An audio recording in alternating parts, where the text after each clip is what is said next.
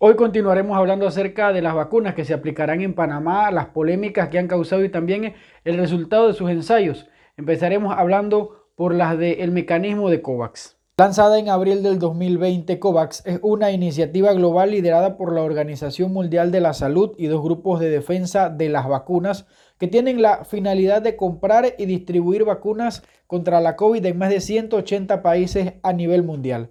Según COVAX, mantienen acuerdos para distribuir más de 40 millones de dosis de Pfizer y 150 millones de AstraZeneca, entre otras vacunas. Todo esto, según la página oficial de la Organización Mundial de la Salud, permitirá que en adelante el mundo no pierda 375 mil millones de dólares por mes debido a la pandemia. Panamá solicitó ser incluido dentro de esta primera ronda de distribución de vacunas con el mecanismo de COVAX sin embargo, todavía debe esperar ser seleccionado dentro del primer grupo y de confirmarse, llegarían las primeras semanas de febrero a nuestro país, que podría ser incluido en la primera ronda, como lo solicitó, debido a los altos índices del virus, según explicó la Organización Panamericana de la Salud.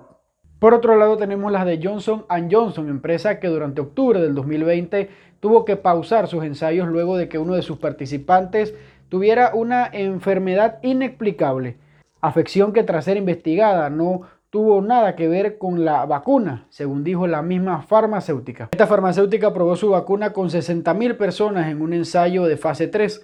Además, recientemente prometió que presentará muy pronto el resultado de una dosis de vacuna única, que además incluye en sus ensayos a personas con la cepa brasileña y también la sudamericana del SARS-CoV-2 que causa el COVID-19. Información que según ellos mismos estarán dando la próxima semana.